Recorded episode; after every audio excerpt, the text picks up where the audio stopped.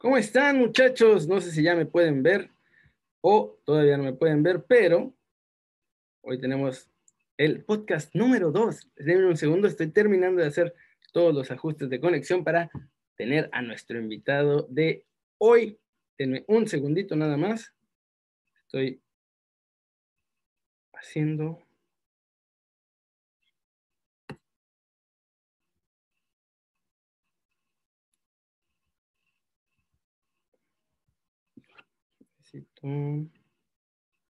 Aquí está, listo.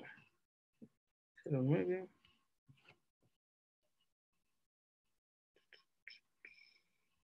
Ténganme un poco de paciencia, estamos empezando con esta nueva etapa. Así que tarda un poquito más de lo normal, pero va a estar divertido, se los prometo.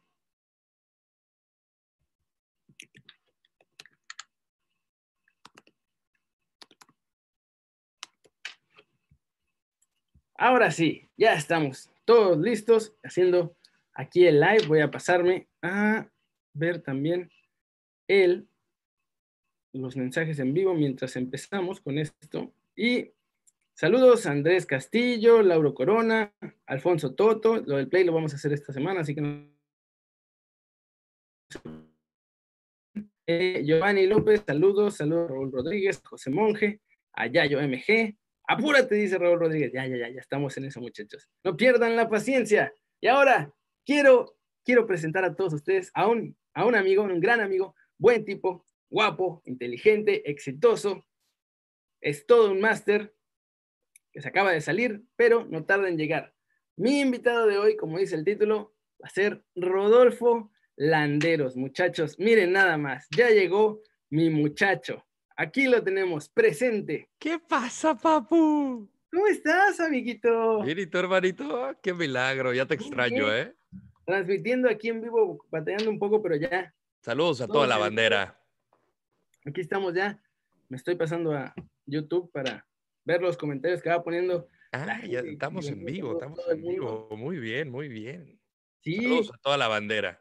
¿Cómo estás, amiguito? ¿Cómo te está tratando esta cuarentena a ti allá en Los Ángeles? Este, digamos que la podemos dividir en dos partes. La primera, eh, la primero que nada, para dejar todo claro, soy un privilegiado. Eh, lo digo en el sentido de que la situación está muy complicada y la verdad que ya con el simple hecho de mantenerme trabajando, soy un agradecido. Eh, y digo, la divido en dos partes porque empecé a andar con una niña y la pandemia aceleró todo. Ándale, papu. Imagínate, hermano. Eh, la pasaste, que. pasaste de agarrar la mano a tercera base en, una cuarentena. Sin comentarios, sin comentarios. pero, pero la que fueron dos semanas increíbles. Eh, ella se regresó con su familia a Los Mochis. Este, y ahorita empecé a trabajar, yo creo que prácticamente el doble de, lo costumbre, de la costumbre, ¿no? Eh, haciendo, estamos haciendo un programa para Fox Deportes que se llama El Entretiempo, aquí desde casa, de hecho lo hago justamente en este spot, nada más que la toma es de este lado para acá. Y eh, pues a ingeniárselas, hermano, ingeniárselas, más o menos así andamos. Sí, ¿no? También esa es la idea de, de todo este podcastito, de hablar con la gente que está metida en el fútbol, aunque no, no tanto clavarnos en el fútbol y en todo eso, sino más en la experiencia de cada una de las personas. Eres, claro. eres el padrino de este podcast. No me digas, qué honor, qué privilegio. en blanco. Soy sí. Kerry soy Kerry de, hasta la médula. Te llevo aquí en el corazón, mi hermano. Oye, y cuéntame, cuéntanos, digo, porque, digo, mucha gente te conoce, pero también debe haber un montón de gente que no sabe o que quiere que vea a los periodistas así en la tele, y que ve todo lo que hacemos y que ve todo este show.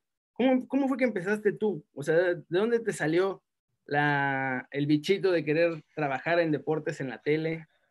Mira, yo nunca tuve la historia así de que yo desde chiquito sabía que quería ser periodista deportivo ni, ni, ni involucrarme en los deportes, porque yo crecí en, en, ciudades que no tenían equipo profesional de fútbol. Ejemplo, Aguascalientes, Ciudad Juárez. Después tuvieron a, a los hidrorrayos. San Diego, sí, pues llegaron tardísimo, se tardaron la vida en llegar. y este, entonces mi primer contacto fue cuando yo estaba eh, viviendo en Juárez, estudiaba en El Paso, Texas y fue el Mundial del 94. Ahí, ese fue mi primer contacto, ¿no? Pero no me empecé a, a enamorar tanto hasta que agarré al Toluca como equipo Y, y, lo agarré por el simple hecho de que era el único de, rojo, porque mi papá era Chiva, mi mamá América, y dije, a ver, soy Contreras con mi jefe, voy a irle a la América. Pero dije, quiero uno que sea como por mi mañana. Pero bueno, saltándome al punto un momento, de... ¿Pudiste haber sido fan de la América? Sí, sí, sí, tuve mi playera de, de, ya sabes, el de, el de, mm, no, no voy a decir, eh, el de las tres franjas, que era como eh, aguileño, el de Villic, yo le puse. Ah, pero aquí se pueden decir marcas, ¿eh? no, no, estamos tan sí. por eso. No, ya sé, yo, ya es la Igual no me van a pagar. Es la da igual si las digo no. Adidas, inviértale una lana al Carry News Channel. Ya, por Adidas, favor. hora de meterle billete a este podcast que está empezando. El que utilizaba las águilas este, con Villic, eh, yo le puse el, el, el, el, el de Luis García. Exactamente, un diseño como el que tenía Alemania. ¿no? ¿Y todavía lo tienes? Eh, fíjate que le he buscado y no sé dónde está. De los que más extraño es ese uniforme y también el de Jorge Campos, que se me lo regaló mi tío. El multicolor del 94. Ese Increíble que no hayamos ganado en penales contra Bulgaria con ese uniforme que traía Campos. Yo no sé cómo le hicieron los de Bulgaria para meter todos los goles. Sí, para quedar deslumbrados, así, vueltos locos. Y hay una historia muy, muy cagada de eso. Perdón si digo mentadas ¿Ah, madre. No, no, no te preocupes, estamos en YouTube. Yo sé, yo sé, pero para la audiencia no, no, la palabra prohibida del nombre sí, de no, no, no, no, no. Negativo, negativo, negativo.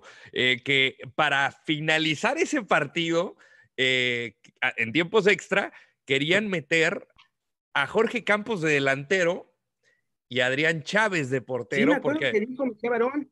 Exactamente, entonces... Quería eh, meter a Hugo de enganche en lugar de Benjamín Galindo y a Jorge Campos de nueve. Y hubiera sido una historia sensacional que la verdad ya quedó en el, en el hubiera. Campos además hubiera metido el gol. No, no, no. Me, no, me, me paro y me voy. Me paro y me voy. Y, este, y ya flash forward a mis años de intercambio en Madrid. Yo estaba estudiando comunicación. Todavía no tenía. el peor equipo posible para irle en, en España? El mejor del mundo, el mejor del mundo. eh, simplemente no tenía idea qué quería hacer con mi vida. Yo cambiaba de especialidad entre publicidad, televisión, radio y periodismo, comunicación, este, em, eh, empresas de comunicación corporativas, eh, hasta que quedé en cine. Y durante cuando, eh, o sea, cuando estaba en esa especialidad me fui de intercambio. Este, ah, así paraste, así terminaste en Madrid. Terminé en Madrid. Este, bueno, estaba haciendo el semestre en 2008, que fue donde España ganó la euro. Entonces, el ambiente fue, fue fantástico. Y, además en Madrid enloquecen, de verdad. Enloquecen. Y, y, y, la verdad fue como muy, muy padre porque por azares del destino, para no hacer larga la historia, acabamos en, la fiesta privada del Real Madrid antes de que se disputara la euro. Ellos habían ganado la liga con, con, con Schuster. Ganaron la, y pues ahí ya sabes, de colado, pero pues imagínate, entro y veo a Van Nistelrooy, veo a Casillas, veo a, a Wesley Snyder, estaba Robin, estaba hasta Drente. Me, saqué foto con Javier Balboa, imagínate. Es un poco irreal la primera vez que te pasa eso. Me acuerdo. Me sentía la película de Gol. Sí, sí, sí, a nivel de fiesta, la primera que me tocó así fue en Brasil en 2014, hicieron el, ves que se hace la Copa Mundial del FIFA, no nada más la de los partidos, sino la del videojuego. Sí, sí, sí. yo trabajaba para Sony en ese momento, era su productor de contenidos y Sony era patrocinador, entonces tenían, tenían que cubrir todo y hacer de todo, sacarle dinero de donde fuera. Y nos llevaron a hacer eso. Y acabando, estábamos en el Pau de Azúcar, que es una montañita que hay como en medio del mar. Pau de Azúcar. Allá en Brasil. Y acabando el evento, se armó una peda bestial. Yo nunca había visto una de las fiestas que organiza la FIFA. Dios de mi vida, había una cantidad de alcohol para Sabe festejar. Una congestión alcohólica, pero tranquilamente. pero bueno, estuvo bueno eso. Pero a lo que voy es que de pronto ves que veo que llega Ronaldo, fenómeno, llega, eh, ¿cómo se llama? Dwight York. Sí. Estaba Figo ahí y había así otro montón de futbolistas y exfutbolistas y así como de... Así estaba yo, así estaba yo, Starstruck. Y yo dije... Sí, es, un poco alucinante. Yo tenía hasta miedo de acercarme, así como de, no voy a hacer que mi presencia les incomode. Como, eh, claro, no, y, no quiere ser como eh, Como el, el típico chamaco que quiere sacar foto y... O sea, sí quiere serlo, pero al mismo tiempo es como. Sí, no, quiere no, respetar su espacio acá. Digo, al final les acabó valiendo a, a prácticamente todos. Sí, yo me puse a echar shots con Dwight York y un. No me acuerdo cómo se llama este comentarista inglés. Eh, Ronaldo, actuó- Ronaldo salió rebotando. Sí, no, no, no, sí, no, sí. un montón de co- cosas. pero El único que me rechazó fue Gabriel Heinze, y ahí cambió mi perspectiva del Gaby. Hay una anécdota muy buena de ese mundial. No voy a decir el nombre del futbolista, pero es un futbolista muy, muy, muy famoso. Francés, eso sí lo puedo decir. O sea, fue de la selección de Francia durante muchos años. Y está muriendo por una, una amiga mía, una brasileña, precisamente, que trabajaba ahí con el comité, con- bueno, con FIFA, haciendo, organizando varias cosas ahí. Y la intención, ¿eh? O sea, le estaba diciendo, ¿qué onda, cuándo, qué onda, cuándo? ¿Qué? Sí, ¿Qué o no, qué onda? jalas o te atoras. Ajá. Y, y, y mi amiga aguantó vara, ¿eh? No, ¿Se no rifó? cayó, no cayó en No, las redes amorosas de No, este y el lenguaje muchacho francés. de la ciudad del amor. muchacho francés, famoso, campeón del mundo, todo, todo, todo. ¿Guapo o más o menos? ¿Eh? ¿Guapo o más o menos? ¿Era bien parecido? Yo creo que, yo creo que sí. Es, es alto, delgado y elegante. O sea, tú no le dices que no. Yo no le digo que no a nadie, Landeros, eso ya lo sabemos. Grande, Kerry, muy- grande, Kerry, grande. Grande. Pero No, sí, Eh, eh, Es, es de esas experiencias que dices, quiero contársela a todo mundo porque nadie me va a creer que me claro, está pasando esto. son súper divertidas. Son, O sea, son surreales. aquí son todo perfección y después ya los ves en la peda y como todos en la peda nos transformamos en, en animales totalmente desconocidos. El, el instinto animal empieza a crecer, sí, sí, sí. Sí, no, es que el alcohol saca todo lo peor de uno. Saca todo, hasta los Oye, más me educados. aquí los, en los comentarios en el chat que ¿dónde estudiaste? Estudié en la Universidad de Anáhuac, México Norte. ¿Pero estudiaste algo con deporte, relacionado con deportes o fue eso de cine que me contaste? No.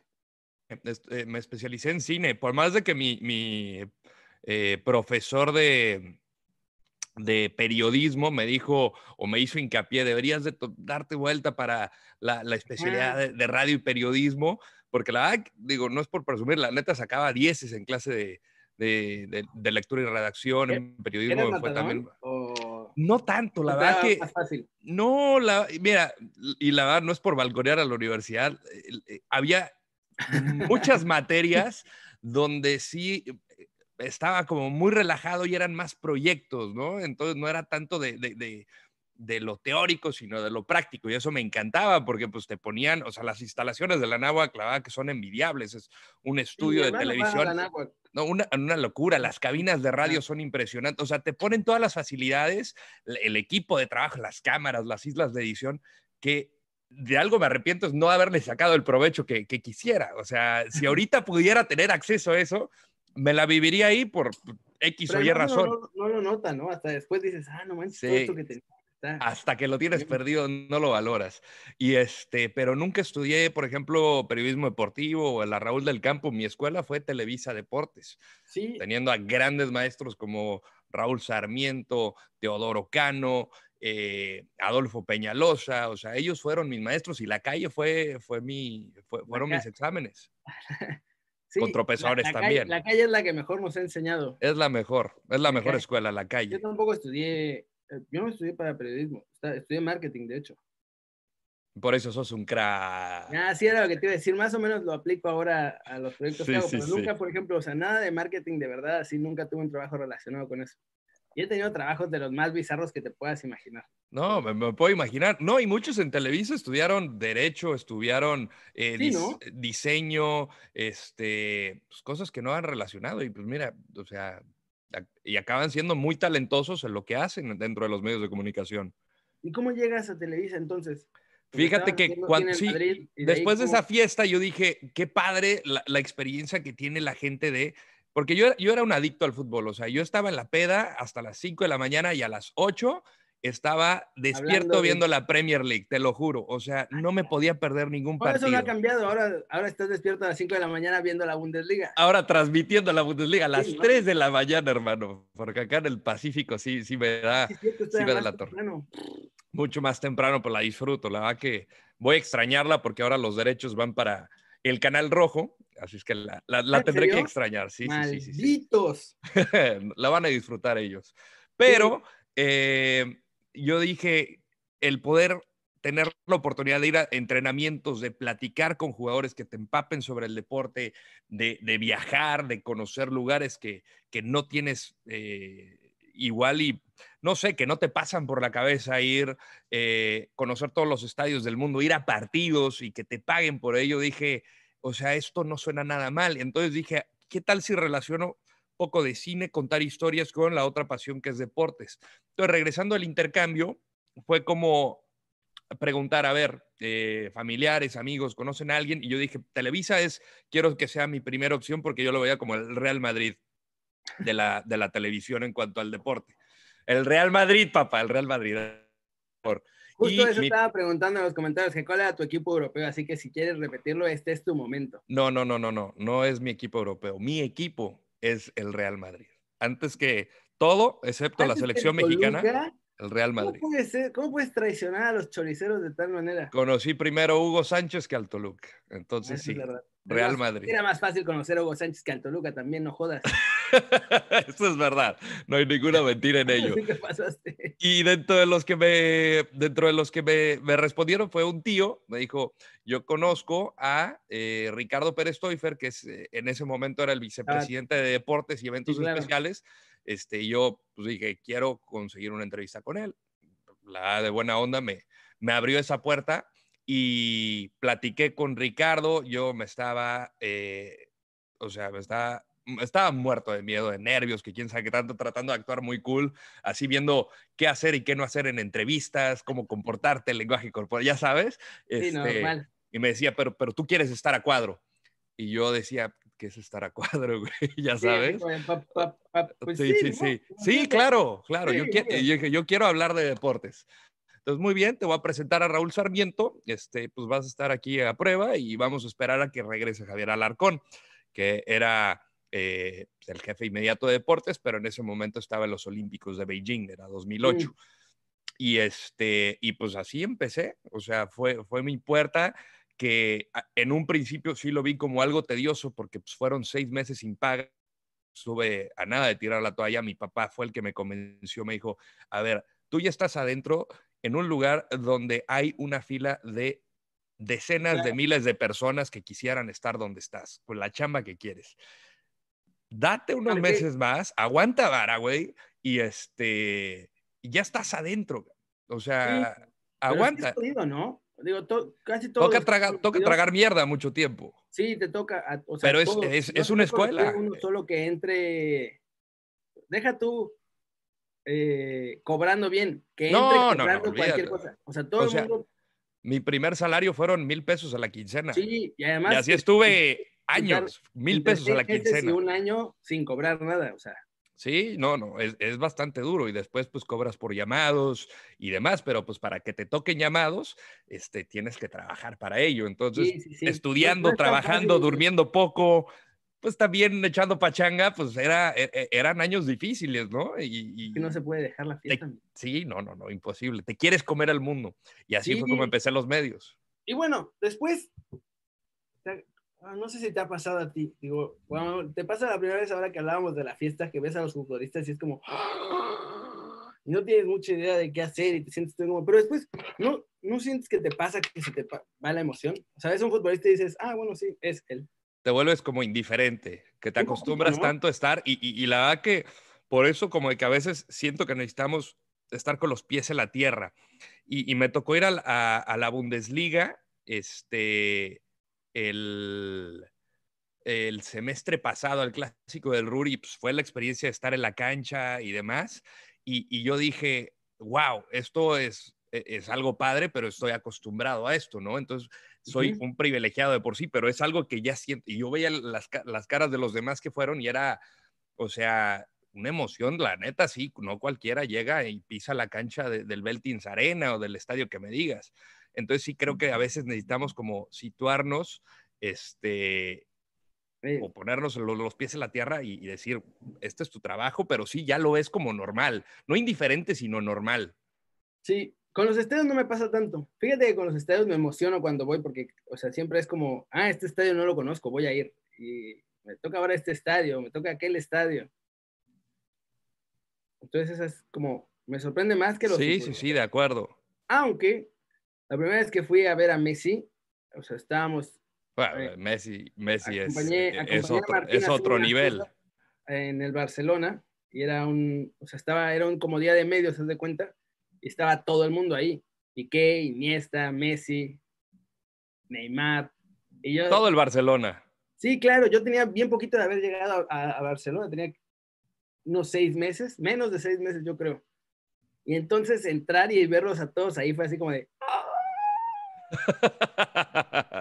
Creo que fue más shock eso que la vez que estuve... ¿No te salieron ronchas? Sí, no, ahí sí no me, no me, pude aguantar las ganas y le dije a Messi que se tomara la foto conmigo. sí, bien, bien, bien hecho. Bien sé que tenía que mantenerme lo más profesional posible, pero era, era demasiado como para dejarlo escapar. Ni cómo, ni cómo, este, ni cómo decirle que no. Sí, no, ahí sí estaba yo así como de, bueno, está bien, se la voy a pedir. Aparte estaba tan nervioso, tengo esa foto en Facebook, la voy a publicar en mi Instagram, estaba tan nervioso que la tomé y me estaba temblando la mano, entonces salimos todavía un poco medio borrosos. Ah, pero bueno, o sea, es, es, para enmarcar, ¿estás de acuerdo? Sí, sí, sí. La conservo como uno de mis más, grandes recuerdos. Pues como no, no, yo también, o sea, así de las personas que más me emocioné en una entrevista. ¿Y cuál es el que más te ha emocionado? Eh, Mourinho, y fue en una zona mixta, pero, o sea, ya te, y fue en el, en el Estadio Azteca cuando fue el Congreso de la FIFA, eh, y, estaban todo tipo de personalidades. O sea, de repente yo terminé de trabajar y me iba al hotel con mi mejor amigo, con John, el vikingo, que lo conoces bien. Creo que sí lo conociste, ¿no? Creo que sí lo conociste. Bueno, sí, sí, sí. Y este. Vamos a comprar zapatos, ¿no? Y, y, de repente pues, estábamos este, cenando y en la mesa al lado, pues imagínate Mourinho, Etón, Nakata, este, todos los que estaban ahí. Y yo así de, no manches, ya sabes, Mourinho salió pues ya como con unas copas de más, nosotros salimos. Y obviamente pues, nos sacamos una foto, pero yo le dije, a ver, John, no me la saques como de fan. Voy a saludarlo, le voy a decir unas palabras, sacar una foto en el momento. ¿Y si te la tomó así? No, no, me la sacó de fan, el güey. Los amigos son los peores para tomar fotos. Son los peores, son los peores. Tratando de sacar el mejor ángulo y haciéndolo bien. Y le pides a un cuate una foto que necesitas que se haga bien y toman cualquier cosa que no me gusta como de que sea fan. Prefiero así que me, me tomen infraganti, por decirlo de alguna manera. Sí, claro. Y, este, y, nada, como de que queda más padre, como de que un momento que estás platicando por lo menos. Y, cuando me tocó entrevistarlo en zona mixta, pues estaban, o sea, no sé cuántos micrófonos alrededor, unos 25, ya sabes, como un chacaleo tremendo en esta zona mixta en el Azteca, y se quedó conmigo platicando siete minutos. O sea, y, me ves, alguien nos sacó una foto y me ves la sonrisa. Ahí sí ya te la sacaron infraganti. Ahí me la sacaron infraganti. Ese yo creo que fue cuando más, más emoción sentí al momento de entrevistar a un personaje de esa índole. Eh, ¿El Mundial te tocó todavía con Televisa o ya estabas en Univisión? Me tocó Sudáfrica 2010 desde México, recibiendo envíos de corresponsales y este y pues ya sabes, en el iNews pendiente de cualquier información y avisando a los reporteros corresponsales que estaban en Sudáfrica.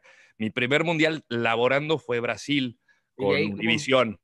¿Cómo, te fue Rusia para antes, antes, de eso, vamos a ¿Cómo te sales de Televisa para llegar a Univisión? ¿Por qué decías que te quieres ir a Miami, chico? pues es, yo quería irme a Miami, chico, pero lo que yo no sabía es que iba a estar basado en la Ciudad de México.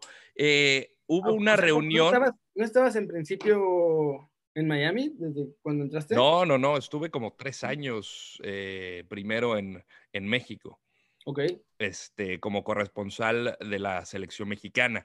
Y, y así fue como propuesta. Fue, como, fue, fue la propuesta de Edgar Martínez, que era mi jefe, bueno, que era el vicepresidente editorial en ese entonces de Univisión, necesitaba un reportero de selección mexicana, Javier Alarcón, me propone a mí y este y fue como una oportunidad para mí única porque dije, a ver, para que yo llegue a selección mexicana en Televisa, pues va a estar en chino porque estaba cañón. ¿Quién estaba en ese momento en Estaba Gurbitz, estaba Imai y de ahí este pues Pero Gurbitz iba de salida en aquel entonces, ¿no? no, todavía, todavía seguía cubriendo. De hecho, e, él fue el reportero en jefe de, ese, de, ese, de esa Copa del Mundo. No sé si ¿Ah, te acuerdas, el partido contra eh, algo pasa que se friega, eh, creo que pisa un vidrio y pues, lo tiene que llevar al hospital y Mauricio Imay hace esa transmisión. Sí, sí, sí, después de eso ya Imay fue el que agarró selección. Eh, toma la batuta. Salió, y ahora está... Gurbitz está en Telemundo, Imay en, fue mi jefe. Bueno, no mi jefe e como tal, pero trabajé con él porque en la producción de Rusia 2018 Ahí estaba A mí, a mí también me tocó. Yo, yo fui redactor del noticiero de Televisa Deportes para Gurbitz y para Alarcón. Entonces también lo tuve de ah. jefe. Sí. Me tocó uno que otro coscorrón. Buen tipo el güey. Tipazo, un tipazo, tipazo, tipazo.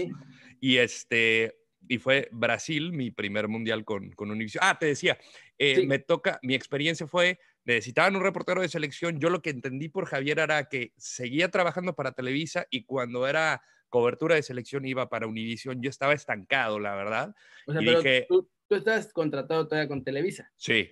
Y ah. yo, yo le dije, Javier, la verdad quiero tomar esta oportunidad porque necesitan un reportero de tiempo completo y creo que esto no se va a presentar, eh, o sea, va, va a ser rara vez que se presente. Esto fue a finales de 2012 y en enero de 2013 comienzo a trabajar para ellos. Fue como, digamos, un transfer, porque empezaba esta sociedad entre Televisa y Univisión. ¿Estuviste a préstamo con opción a compra? no, no, no, literalmente fue compra, fue compra definitiva. Y, por eso se da mi transfer. ¿No estabas a préstamo? No, porque nunca estuve a préstamo. Sí, fue, fue directo. O sea, yo pensé que iba. E, eso era lo que querían, eh, o yo sentía que querían en Televisa. Pero al final fue, fue definitiva. O sea, definitiva? dentro de mi currículum o, si me preguntan mi salida, o sea, cuando yo preguntaba qué pongo para, o sea, la entrevista de Univision, qué pongo en lo de Televisa, porque pues, es un caso particular, me pone renuncia. Entonces, pues técnicamente fue renuncia. Es verdad. Entonces pagaste la cláusula de rescisión, pagaron la cláusula de rescisión por ti. Seguramente muy baja en ese entonces. No, no lo creo, amiguito, no lo creo. Sí, sí, sí. y así fue como. y te vas al mundial con, con Univision, perdón. Eh, exactamente. Y ahí me voy. Brasil estuvo bueno además, o sea, Brasil es uno de los mundiales más sí, divertidos. no sé si en la cancha, pero fuera de la cancha fue uno de los más divertidos. A mí, la verdad, tuve mis ups and downs, o sea, primero porque sí fue, nosotros estábamos aislados, como estábamos cubriendo a México, estábamos en Santos. Era horrible cubrir a México en ese mundial, porque era, bueno, primero estar en Santos y luego subirte a... A Sao Paulo que era un tráfico del demonio y para poder volar. Y la verdad que era entre el tráfico y los vuelos y el caos, o sea, era un país que tampoco sentí esa vibra futbolera, porque cuando dices Brasil, Copa del Mundo, dije, o sea, esto va a ser una fiesta. Sí, ¿no? Y yo no la sentí así, como estaba también la situación política en ese entonces. Sí, aunque... Yo, no lo sentí de esa manera. A mí Rusia para mí fue espectacular. Bueno, Alemania que fui de fan, el problema con Rusia es que como estaba de productor de televisión, pasaba mucho tiempo en la cabina. Ya. No pude pasar tanto tiempo fuera de ella, pero el tiempo que pasé fuera de ella lo aproveché. Ah, sensacional. Rusia fue espectacular. Me sorprendió Rusia para bien. Sí, yo, yo lo conocí en las confederaciones, entonces ya sabía cómo estaba la tirada y aparte, ya tenía también ahí a, la que, bueno, en aquel entonces era la que yo pretendía, que después se hizo mi novia y después ya uh. se hizo mi ex, pero sí, ese, ese mundial ese país me tiene buenos recuerdos. Aprendí a hablar ruso para poder estar. Más drovia. Sí, sí, sí. Qué grande. No, Rusia espectacular. ¿Y entonces qué fue lo que más recuerdas de ese mundial de Brasil? Eh, cuando estábamos en Fortaleza, yo estaba haciendo un enlace para, obviamente, para Univisión. Estábamos afuera del hotel, fue dos días antes del partido contra Brasil, el segundo de la fase de grupos y em, de repente la gente empieza a llegar al hotel y le valió a la gente, o sea, porque el hotel estaba, eh, para ponerle a la, gente en perspectiva, enfrente de, la playa, Fortaleza está pegado al mar, pero entre el hotel y la playa hay una calle, que es una vía de, creo que me parece, de, dos carriles. Sí, es una ida y vuelta. Eh, chiquitita, chiquitita. Pues a la gente le valió y empezó a ocupar esa calle, pararon todo el tráfico y empezaron a cantar El Cielito Lindo. Y, ¿Eran puros fans mexicanos? Puros fans mexicanos. Y era una locura porque nosotros estábamos en vivo y de repente estaba pasando todo eso. Entonces, pues nos fuimos con la nota, éramos los únicos que estaban en vivo. De repente, pues empezaron a llegar medios, pero ya tarde. y a mí me puso la piel chinita escuchar el cielito lindo de una manera tan improvisada, tan mexicana también, porque pues es pasarte Sí. la ley por el arco del triunfo y de repente salen los jugadores y, y ves a Chicharito, Oribe, que se quita la playera, la avientan, hasta el piojo sale. eh, fue, fue, fue mundial espectacular. Y esa para mí fue la imagen de, o sea, fue mi imagen del Mundial de Brasil. Sí, ese debe haber estado bien bonito. Entonces, ¿tú- ¿cuánto tiempo estuviste en Fortaleza? Hicieron base ahí, ¿no? Porque estaban, creo que ahí México. Ahí jugaron contra Brasil y ahí jugaron también contra Holanda. ¿No, te- ¿No fuiste al mercado? En el Castelao. Sí, sí, sí, fui, sí, sí, sí. No seas mamón. La langosta que tenían ahí. Ah, no, probé la langosta. Era Es que yo me la viví, te lo juro, anclado a la selección mexicana, este, y haciendo reportes cada, o sea, no Sí, pude disfrutarlo, no pude disfrutarlo como, es como que además cuando vas como reportero es, es hacer las entradas y las salidas para cada show, los reportajes para cada show. y es más, estás en vivo, entonces tienes que levantar señal 20 minutos antes, este, encontrar una fuente de, de- de electricidad para cargar el iView, que es la mochila que te permite sí, salir en las vivo, lámparas. este, y- y que iluminación. además Entonces, te quede bien con el fondo porque no puedes estar con cualquier background. Sí, es, es complicado la, las coberturas del mundial. La verdad es que cuando fui a, a Brasil, iba todo feliz, así como de, ¡ah! Es un mundial, va a ser la cosa más hermosa del mundo. Y, o sea, ya la verdad es que sí es muy hermoso, pero ya para lo- el partido del tercer y cuarto lugar ya estás un poco hasta los huevos y ya quieres que se acabe. Yo me regresé un poquito antes, yo ya vi las semifinales desde México, pero... Ah, Pero- claro, porque estabas con México, pero sí, Lo- o sea, a mí me pero lo ya- disfruté muchísimo, o sea, ya, ya, ya después como profesional lo disfruté, o sea, estuvo poca madre. La, la cosa fue que sí era, o sea, muchos colegas decían, no manches, ya estoy harto, ya me quiero regresar, porque pues eran, te estás peleando con todos por la nota y la neta sí, Sí, es que es el, el, el- viajando, sí, sí, sí, viajando cada tercer día. Sacar entrevistas era complicadísimo, con todo y que Univision tenía los derechos, o sea, para que me dieran entrevistas era un búnker, o sea, era Televisa, ¿sí? Azteca y nosotros éramos como el patito feo con todo y que teníamos derechos. ¿Rusia todavía te tocó con Univision? No, me tocó con Fox, con Fox en inglés. Es que en Rusia, en Rusia la cosa, digo, con FIFA como tal, como siempre era, era un pedo, porque si no tienes derechos no puedes hacer esencialmente nada. Pero con Me el- tocó la ver ahí a Martín Con justamente la con selección, FIFA. eh, a toda madre los de prensa. O sea, armaban Israel, el- mixtas, el Israel, Robert. Sí, sí, sí. Tengo, tengo muy buena relación con ellos, pero obviamente pues ellos están siguiendo órdenes de que pues, las entrevistas era este, pues solamente para los, los medios con derechos. Ya en Rusia, eh, cada, cada medio de estos que te menciono, sí tenía como sus, sus Sí. eh, bases, como sus salitas tiempo- para hacer entrevistas. y todo, sí, bien buena onda, la neta. Y, y a nosotros en Fox, yo la cu- cubrí el, fue mi primera cobertura mundial haciéndola en inglés, que fue un reto ¿Todo también. en inglés? Todo, todo fue en inglés, todo fue en inglés. Ay, perro. Sí, oh my You very- God, oh my. God. Sí, Very la neta, fue otra de las cosas que me llamó la atención de, de- de- de trabajar para Fox, hacer el crossover. Y sí, es, es, es completamente distinto porque hablarlo lo puedo hablar, o sea, conversacional, eh, lo tengo sin problemas dominado. Pero Ya profesional, estudio, hablarle, ¿no? ¿O no, eras en el campo, también? cubriendo la selección mexicana. Como no Ah. había clasificado a Estados Unidos, el plan B era México. Claro.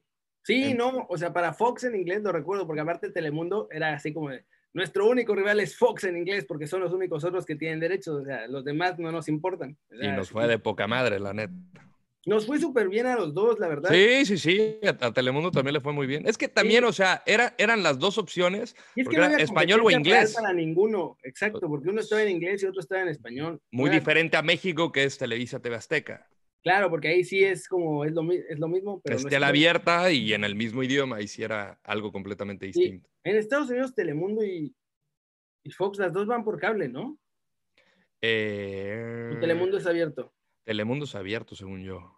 Es que no se tiene Telemundo y otro canal que es Universo. Universo. Universo creo que sí es de paga. Tenemos acá en, en México, Universo es cable. Sí, según yo, Universo es de paga también. Mm. Y entonces en ese mundial está siguiendo la selección mexicana. ¿Cuál te dolió, ¿Qué eliminación te dolió más? ¿La de Brasil o la de Rusia? La de Brasil, sin duda. O sea, porque, yo también, yo estaba con Alejandro Berry, estábamos como en un palco estudio que teníamos, de ahí vimos el partido, y, de lo, cuando cae el gol del empate, o sea, de que se te pone todo blanco y empiezas a recordar el partido contra Alemania. Cae el gol y sabes que se fue al carajo. Dices ya, como que dices, no, no, no, no la vamos a sacar. Y faltaban 10 minutos. Y no caes como. Mismo. Teníamos, o sea, los teníamos contra las cuerdas. Pero dentro de todo, o sea. me parece un gran entrenador, pero creo que su error más grande fue haber sacado a Giovanni Dos Santos para meter a Aquino en ese partido. Mira, yo también pensaba eso. Yo también pensaba eso. De acuerdo. Hay que recordar que Aquino entró por. Eh, por la lesión del negrito Medina, que era el que estaba considerado. Aquino estaba en una pretemporada en Hong Kong, si vas a la selección, yo le di la noticia y, fíjate que yo también me, fui con la idea de eso, yo, Laguna y el emperador. Claudio Suárez, y me hicieron ver algo que no había visto. Me dijo, fíjate cómo le llegaba la presión a Ochoa. Al principio Ochoa salía con balón controlado, tal, tal, tal, pero después Ochoa sintió la presión y cada balón que le llegaba, y, échele ojo a, la repetición de ese partido, la dividía y cuando la dividía, la recuperaba Holanda y presionaba más. Entonces, mete a México. No es que el Piojo haya echado para atrás al equipo. Pero... O sea, esa, esa, esa cuestión de que Alemán, de, de, Holanda, perdón, que encerró a México, fue producto de, esos, eh, de esas divisiones de balones desde la salida de Ochoa. Entonces, era algo que yo no había visto porque es algo que, que lo ven mejor los futbolistas. Sí, pero, pero tiene sentido lo que dices, pero yo como lo ves que, por ejemplo, la presión sí estaba más, estaba fuerte, pero en cuanto sacas a Giovanni, la presión se vuelve más fuerte porque tiene más jugadores Holanda para presionar. Aquí no, no, está, no les daba ni la más mínima sensación de peligro, entonces no, no había forma. Con Giovanni había dos o hasta tres marcándolo. O sea, tenías ya por lo menos una sola pieza que te entretenía ahí a tres.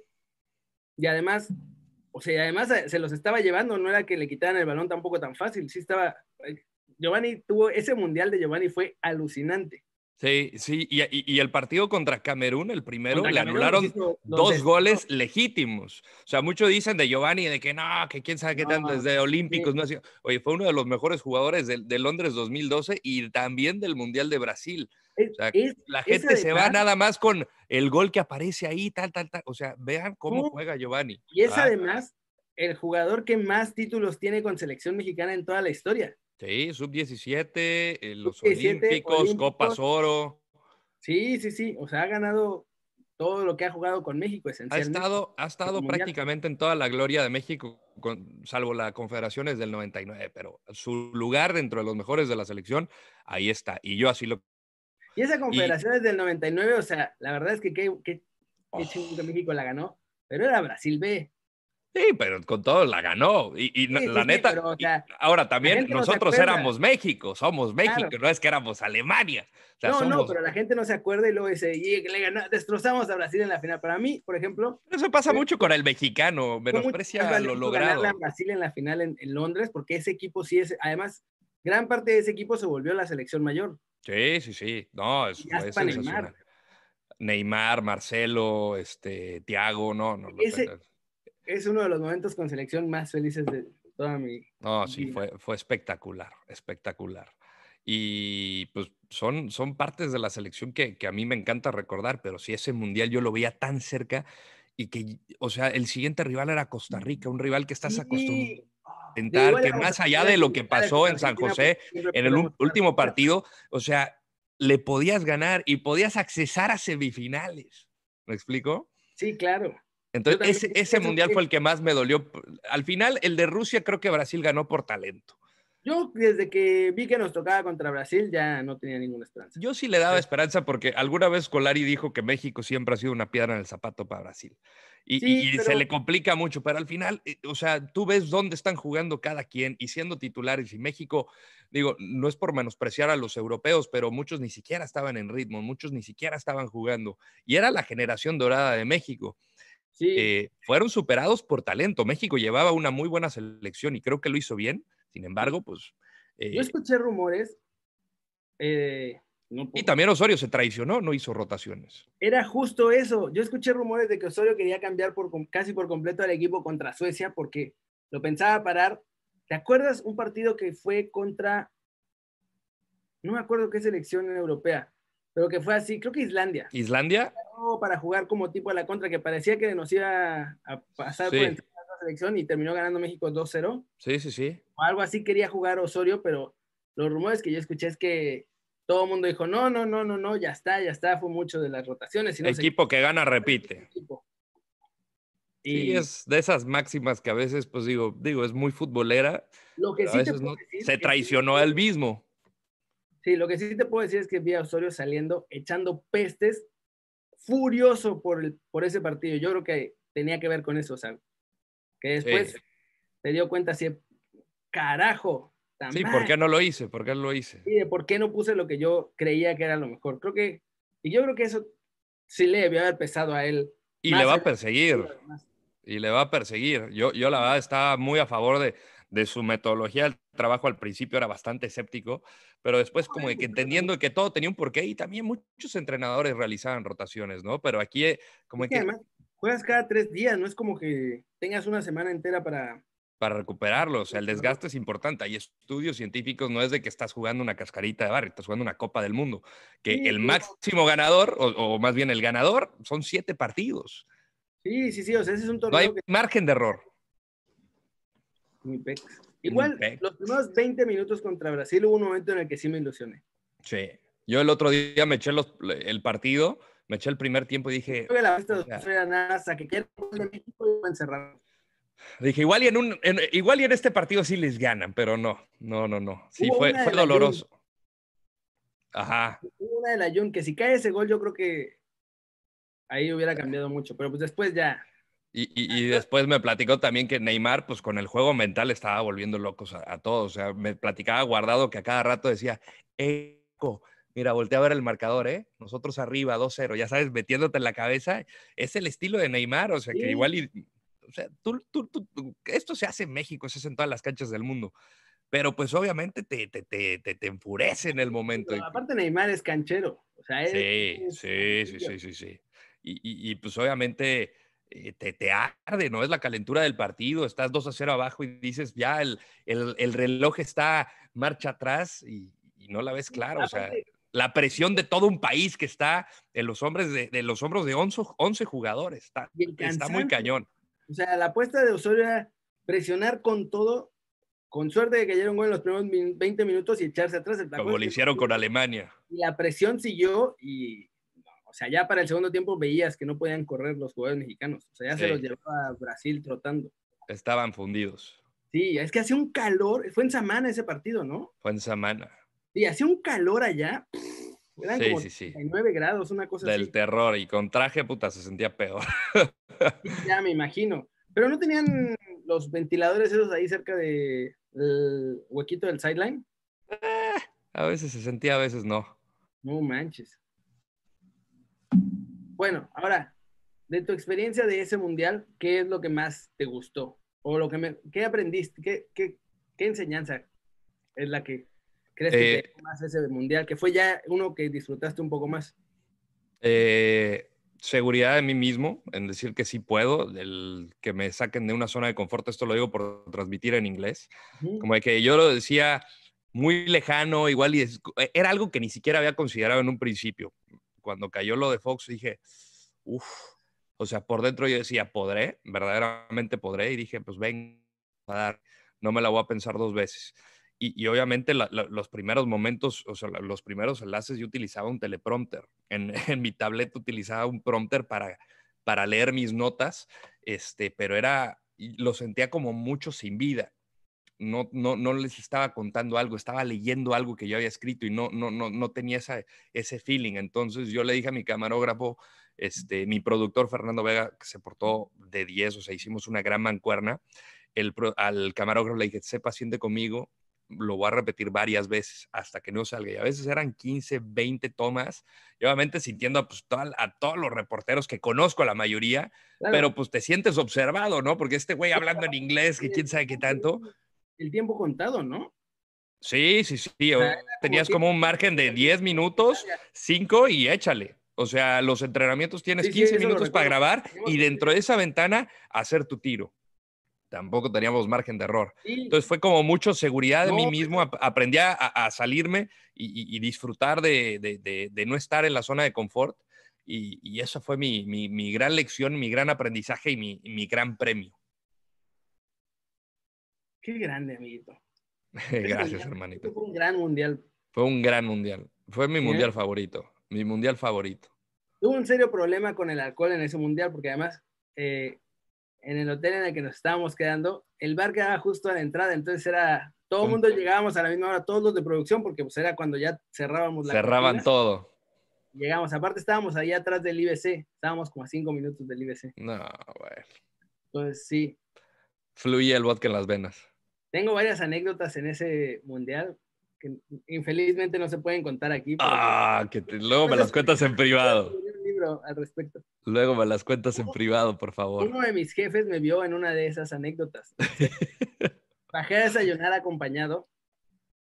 Ah. Pero yo no lo vi. Yo no un, un, caballero, eres un caballero. Yo no me di cuenta que, que me había visto. Y pues obviamente él me vio la noche anterior igual acompañado, ¿no? Y yo no lo vi y ya pues regresé, me subí a bañar y cambiar y todo eso y me fui al IBC. Y llegué al IBC y me dice, vos sos un capo. vos sos un capo, pero ¿qué, qué es eso? Y yo así como de, no sé de qué me estás hablando, compadre, ¿qué pedo? Sí, sí, sí, sí, sí, sí. sí. Digo, no ¿Sí crees que yo no te vi? ¿Crees que nadie vio cuando bajaste Qué a desayunar? Crack. Y yo así de, ¡Ah! ¡Qué crack! ¡Ah! dije, no sé, dije, no sé qué es esto, pero no es verdad. Y me dice, ya no, ya no me puedes, ya no me puedes engañar a mí. Así, sí, sí, sí, no, no, no. ¿Qué pasó? Y ya le conté.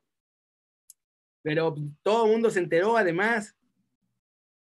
Pues ni modo, ni modo. Era yo así como, ah, todo el mundo. Es que me imagino que era el peligro para los que, pues, obviamente estaban en el mismo hotel y, pues, todo el mundo te iba a ver. Sí, sí, sí porque además no era un hotel como tal, eran como unos apartoteles, entonces había gente que vivía ahí. Claro, no, pues sí. Como era, como era abierto, también llegaban pues, los que bebían alrededor a echar la copa en ese barecito. Sí, no. Me hice super brother del barman. No, no, no, no, no, no. Ley número uno, hace brother del barman. Sí, me amaba, o sea, me Regla número uno. Uvas dobles al precio de sencillas. Sí, con la vara que midas serás medido. Billetito, venga. que no paren. Adiós, gracias de mundiales cada cuatro años o tendría cirrosis. Sí, no, no, no. Hay que cuidarse, amigo, que ya cada vez nos hacemos más rucos y el cuerpo no aguanta lo mismo. Oye, y ahora que estás más ruco, bueno, estamos más rucos. Sí, sí, sí, incluyete en la canasta. ¿Qué ha cambiado? ¿En qué sentido? Bueno, primero en tu forma de. No, no sé si de, de llevarte es la mejor expresión, sino tu forma de. Como de expresarte a la hora de tu trabajo, en la forma de realizarte, o sea, de hacer tu trabajo. Eh, ha cambiado mucho porque antes, pues obviamente, como en el, proceso, comencé como reportero, eh, después reportero de cancha en las transmisiones, y hoy para, para Fox Deportes narro. Entonces, era otro de los objetivos que me había puesto, que no sabía cuándo lo iba a lograr entonces, obviamente, pues te tiene, tienes que estar pilas en todos los momentos. Entonces, sí lo veo como una evolución, un progreso positivo e, en, mi carrera. Y pues me ha tocado desde final de la Liga MX, este, Bundesliga, clásicos, este, FA Cup, me ha tocado Copa Libertadores, Champions League, este, pues, obviamente una cobertura de mundial en inglés. Eh, ha cambiado mucho en cuanto al tema de responsabilidad. Eh, siento que cada vez he, sabido elegir más mis batallas, ya no reporteo tanto. O sea, de vez en cuando eh, mantengo conexión con mis fuentes, pero como ya no tengo la necesidad de, estar persiguiendo la nota y no tenemos como un espacio, porque pues, prácticamente narro fútbol, entonces generalmente trato de buscar a jugadores antes del partido y tal, tal, tal, que te dijeron tal, entrenadores. Ya no tengo esa eh, o, dentro de mi labor ya no está como buscar directivos y andar fregando, porque también es, e, e, es, es, es, duro andar molestando a la gente y perseguir la nota. Eh, es algo que, que, me gusta, pero también eh, es, muy estresante. Entonces, en ese sentido, yo creo que responsabilidad, sí, y, y, y, también en las narraciones soy, soy yo. O sea, me boto de risa, soy, soy un tipo alegre y me gusta transmitir eso y, y creo que me adapté como mucho al, al, al, al, tipo de transmisión de John Laguna, de Mariano Trujillo y de, del Emperador, que son clavadas, son únicas. Están atacados de la risa todo el tiempo. O sea, todo el tiempo. Y, y, y así como estamos en la cabina eh, o en el palco de transmisión, así estamos afuera. Entonces es como muy transparente y, y hacer el trabajo, sí, pues te divierte, o sea, te, te, emociona ir a transmitir, te emociona ir a trabajar. Ahora, de la, verdad que me dijiste que cuando eras reportero y perseguías la de todo eso. Bueno, a ver, si, a ver si lo puedes decir, no sé si lo puedes decir, pero, o sea, ¿qué personaje del fútbol que te ha tocado perseguir para agarrar una entrevista o para una zona mixta para eso fue como el más difícil o el que no te imaginabas que fuera a ser? Así como, o sea, que tú lo imaginabas de una forma y resultó ser un pesado, o al revés también, o sea, que tú imaginabas que a lo mejor iba a ser medio mamón y resultó ser a todísima madre. Mira, eh, eh que, que, yo sentí que era muy mamón, eh, el, Maza Rodríguez, tipo bien complicado en mi experiencia. ¿Ah, sí? Cuando estaba en las Águilas del la América, sí, como de que no, muy, eh, no sé, lo, lo, sentí muy, muy, muy engreído y hablando en tercera persona y me caga que hablan en tercera persona. Este, en tercera persona? Hay más aparato ya sabes. Ah, Dios sí, sí, sí. No, no, no. Ni Cristiano Ronaldo, a quien amo y adoro. Cuando hablo es que Cris y Cris. Zlatan. O sea, el único que se la perdona es a Zlatan. Lo hace, pero Zlatan, yo creo sí. que lo hace para cagarse de risa más. Sí, que... sí, sí, se bota de risa. Y quien me sorprendió fue Giovanni Dos Santos. Cuando fui a entrevistar, hicimos una cobertura de mexicanos en Europa antes del Mundial de Brasil.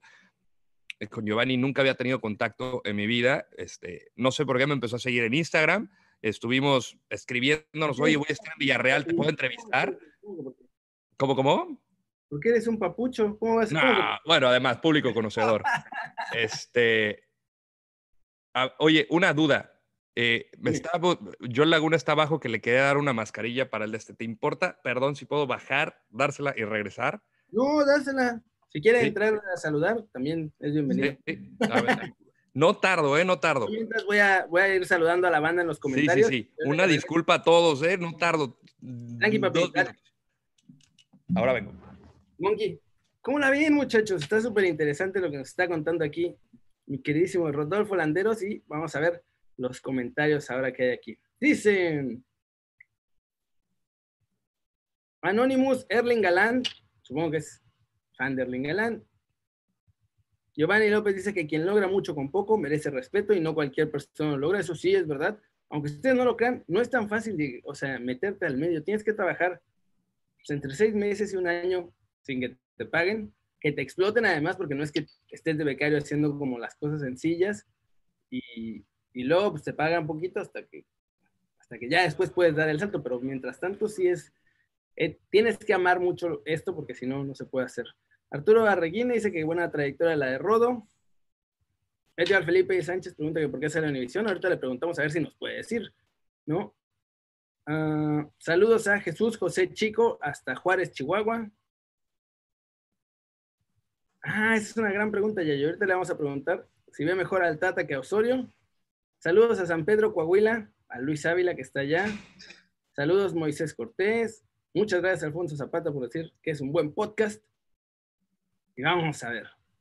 ¿Cuál es el mejor evento que han transmitido? Yo creo que el Mundial. Ahora le pregunto que regrese a Rodo cuál es el, el evento que más ha disfrutado transmitir. Y saludos para Arturo Arreguine. Saludos para Ignacio Ruiz, que dice Super Rodo. Saludos también a Scott Castilleja, a Luis Ávila, a Ignacio Ruiz. Vamos a ir más para arriba. Saludos a Raúl Rodríguez, a Joe Vargas, a Juan Cervantes, al Scratch Your Chicks.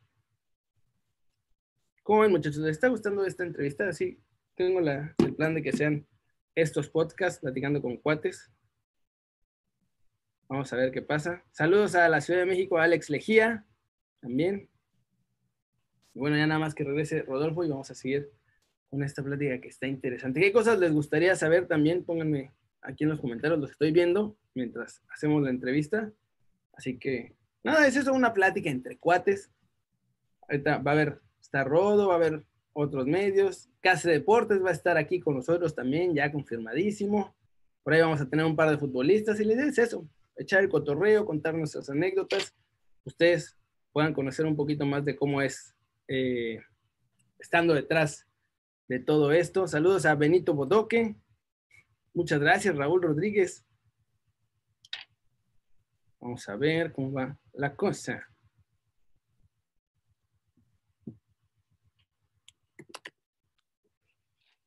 Muchachos. Denme un segundito. Vamos a lo que vuelve Rodolfo Landeros. Vamos a checar más comentarios. Hay un montón, entonces tengo que ir subiendo como poco a poquito.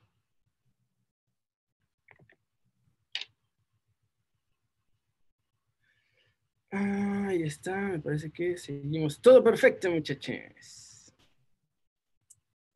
Creo que Salcedo regresa a Europa. Yo pensaba que iba a regresarse el verano pasado, pero no sé.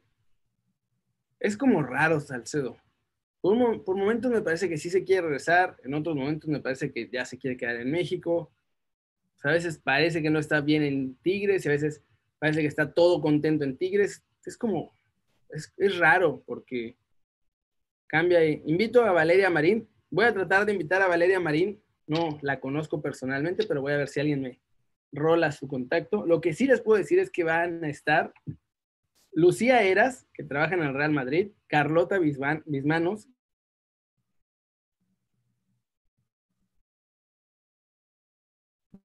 tratar de tener a Carlos también, que trabaja en Telemundo, un par de futbolistas. Los futbolistas no quiere decir el nombre para que no se seven porque son, son como más, no sé, no quiero que se seven, no quiero echarle la sal por ahí, como dicen por ahí.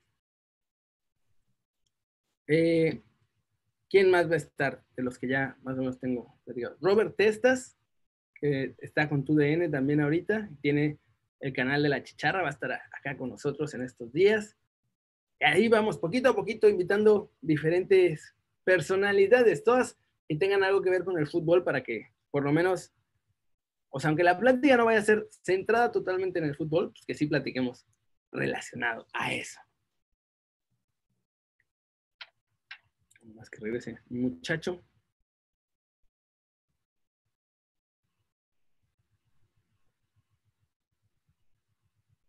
Esperen un poquito.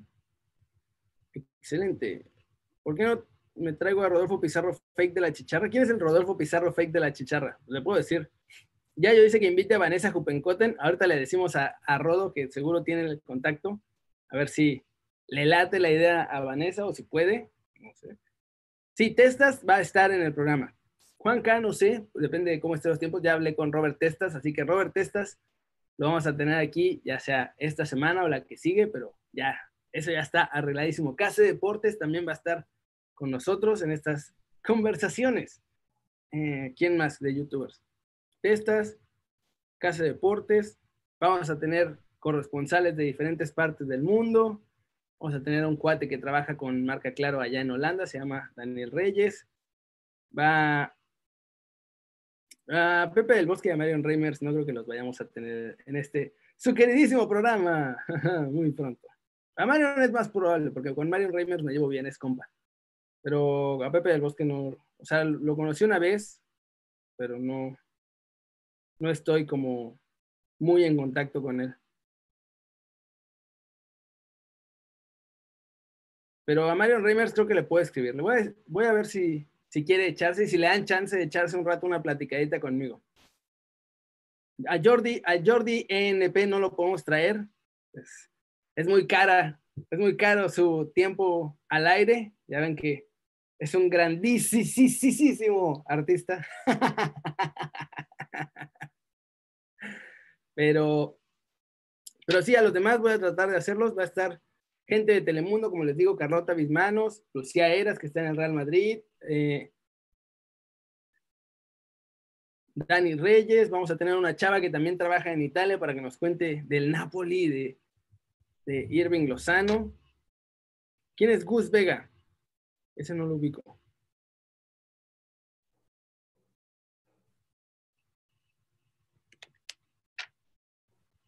Subiendo. Ya viene mi queridísimo Rodo Landeros.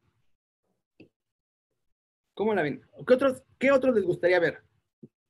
Para que yo vaya haciendo la lista y vaya intentando saber si pueden estar en el, podcast, porque además de tiempo seguramente tendrán por toda la cuarentena, pero luego tienen que pedir permiso a sus medios y así, entonces tengo que ir viendo si les dan chance, pero ¿quién más les gustaría que... Estoy de regreso. Que estuviera en el podcast. Ya regresó mi muchacho. Creo que ya regresó mi muchacho. Ya, perdón, perdón a Ah, todos. mira nada más. Hasta guante te pusiste de Michael Jackson para entregar el... Entregar, sí, es que me pidió, esto me lo regaló mi vecino, Ajá. este, me dio dos y dije, pues obviamente no son para uso diario, pero pues igual y si alguien más la puede utilizar mejor y yo Laguna pues dijo, a ver, yo voy para allá, se echó una Bueno. manejada sabrosa porque pues ya sabemos que hay escasez y hay que tener pues ya sabes, Claro. sobre todo aquí en Estados Unidos que nos... la Ajá, Seguramente no, la- no le tocó tráfico en Los Ángeles, lo cual es, debe de ser algo bastante raro. con todo y todo se echó 45 minutos, imagínate. ¿En serio? Sí, sí, vive lejos, él vive pegado a la playa. Ya sabes, yo Laguna es Bombi Band. Ah, no. ¿Cómo se, Bombi Band. Bombi Band. ¿Cómo se maltrata mi muchacho? Pero, pero una disculpa para todos. Es que ya estaba, llevaba como 20 minutos afuera y de repente me escribió, ¿sabes qué? Mejor otro día ya me voy y le dije, "No, tan, tan, tan, tranquilo. Y me dije, "Pues, por eso te... Antes, no ¿Eh?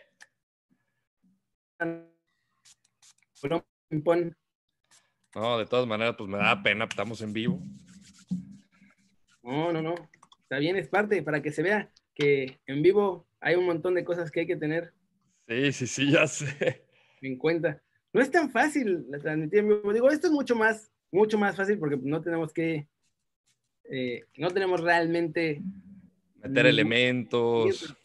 Cuando estuve en producción en Telemundo, es increíble. Tienen, no, tenemos todo medido al segundo.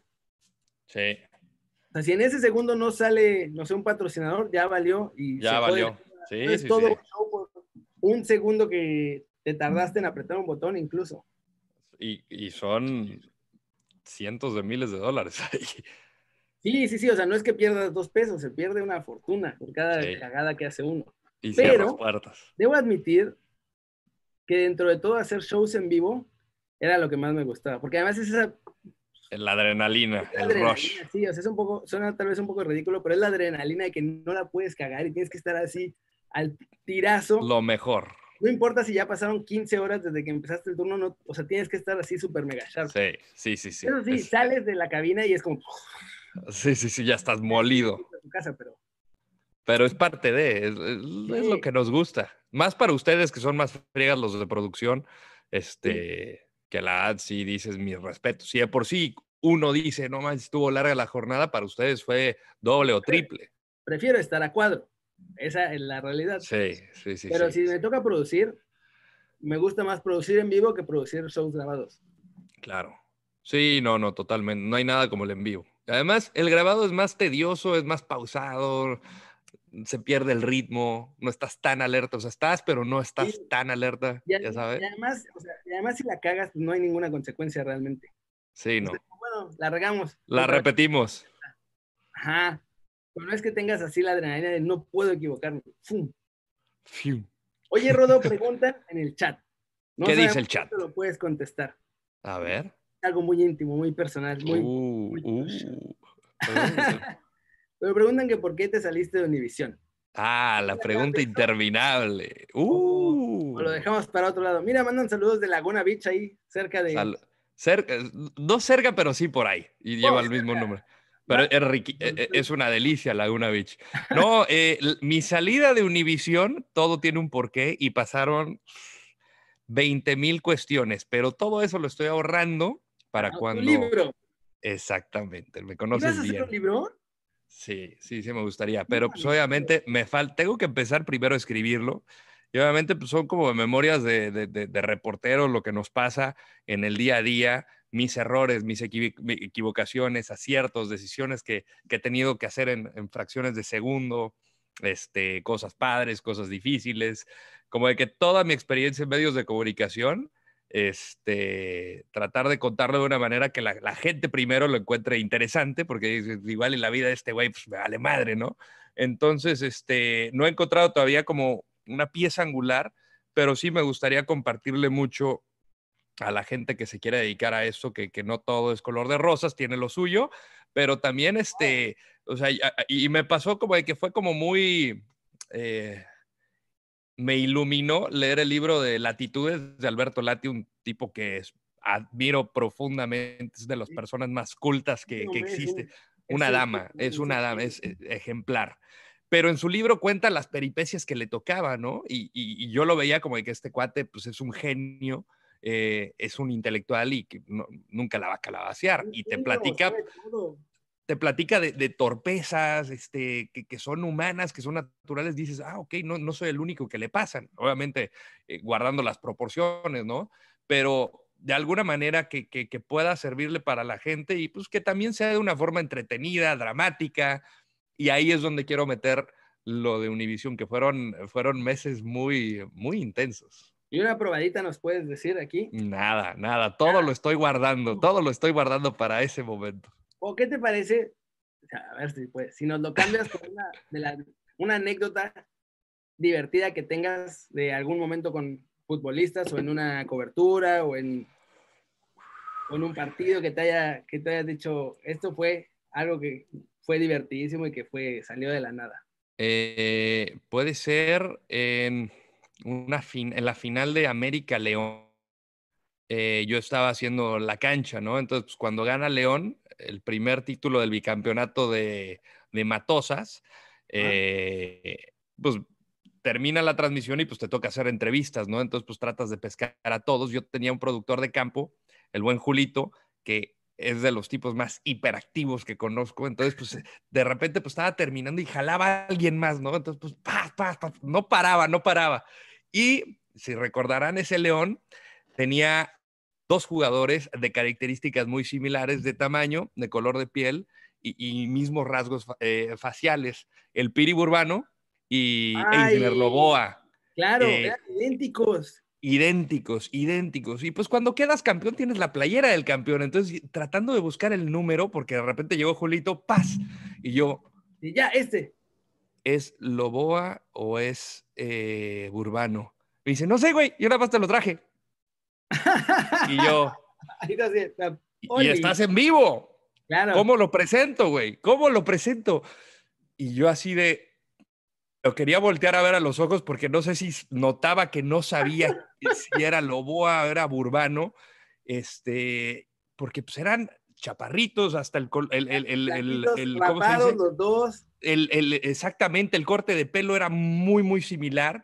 Eh, no me dio tiempo de ubicar los botines porque a veces como, como en las transmisiones lo aprendí más ya como narrador que en la cancha para ubicarlos, el color de los, de los tacos o tachones, botines, a llamar, y este, no, no pude ubicar nada. Entonces, literal, me mandaron, yo así con el micrófono y... Y aquí continuamos con la celebración de la fiera. Oye, platícanos, que quién sabe qué, se siente ganarle al América en el Azteca. Preguntas totalmente genéricas impresentable uno. dos preguntas sin get in, get out, tal, tal, tal, te dejamos festejar y aquí continuamos, ahorita seguimos con más reacciones, Paz. ¡Qué crack! Nunca supe quién fue hasta la fecha, la audiencia nunca supo quién fue y gracias a Dios no me preguntaron quién fue. Eh, ¡Qué bueno! cosas chuscas que sientes la adrenalina así por dentro, así de, o sea, que no me pregunten nada, este, dices, ah, gracias a Dios. yo recuerdo mi querido Perro Bermúdez, también los confundía todo el tiempo. Mi querido, bonito, ¿no? Bonito. un gran jugador, ídolo, ídolo de Calete y Caletilla. Déjenme ver. Qué grande. el al gran perro. Ah, un tipo espectacular. Yo no lo conozco personalmente, pero la verdad es que a mí me divierte mucho. Lo mejor, lo mejor. Te hace un viaje, te lo juro. Parece ser un tipo así totalmente bonachón. O sea, como. no tiene ni un grado de maldad. Es bueno, bueno. decir ni un gramo de maldad. Y yo dije, wow, eso sí es impresionante. Te lo juro, o sea, no tiene ni un gramo de maldad. Es un tipo bueno, tiene el alma de un niño en el cuerpo de un mastodonte, porque no te lo imaginas. Además, la voz grave que escuchan en la transmisión es su voz. O sea, él no está fingiendo ni forzando, es, es, su voz. Eh, pero es un tipo que siempre te hace reír. Eh, tiene torpezas también como todos. Y no, Además es rojinegro. Es rojinegro. Eso ya lo hace tener un punto más. De la fiel. Ya tiene el cielo garantizado. Después de tanto sufrimiento en la tierra, ya tienen las puertas del cielo Pobrecitos de ustedes, caray. mis respetos, mis respetos para la fiel, ¿eh? Muchísimo. Esa que perdimos con tu Toluca. Que... La mejor final que he visto en mi vida. Y sí, la verdad es que fue una gran final esa.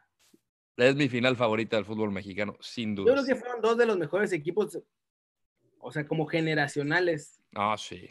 Además, estaban en ese mismo periodo con el Ojitos Mesa en Toluca y el Atlas. Y Ricardo Antoine, Cepeda, Osorno. Sí, no, no, no, Chatito, no, no, no, tenía un equipazo. Sí, después se salieron del Atlas y valieron gorro. O sea, como que solo funcionaban en el Atlas esos jugadores. Y creo que la más cercana que veía, así como una del título para el Atlas, cuando estaba Robert de Piño. Sí. Que creo que Liguilla perdieron contra Chivas en semifinales, ¿no? Sí. Ese también estaba bueno. Perdón por recordárselas. Nah, pero yo ya le vas a Atlas y ya sabes que va a haber un punto en el que la van a cagar. Sí. ya ni siquiera espera. Si, llega, si llegamos a liguilla ya es un éxito. Claro. Pero por lo general esperamos que ese punto en el que la riega el equipo sea por la jornada 5 o 6. Volverán. necesitan plantel. llevan como cinco torneos en los que empiezan ganando los primeros cuatro o cinco partidos. Este Entonces, como, ya sabes que a la sexta se va a empezar a... No, no, tienen plantel. Ojalá que ahora con el grupo de, de Orlegui, que la que funciona muy bien como empresa, lo, que ha hecho con Santos lo ha hecho muy bien, pues ahora que, que se traslade o que se traduzca en, Atlas, que yo creo que, sí. Yo también, y desmantelaron a Monarcas y Monarcas jugaba mejor que el Atlas. Increíble, pero sí, sí, sí. Quién sabe, a lo mejor es una maldición rojinegra, más que cosa de dineros y de. Ojalá que, que, que, que, caiga pronto esa segunda estrella, hermano. No, yo no tengo ninguna esperanza. Yo además, era algo que contaba en el otro, en el otro blog, porque, o sea, sí le voy al Atlas, pero en realidad me vale un poco madre. Ya. El único equipo que, que, le voy de verdad y que me hace sufrir y llorar y ponerme contento de chingada es, es la selección mexicana. No hay nada como la verde. No hay nada, nada, nada.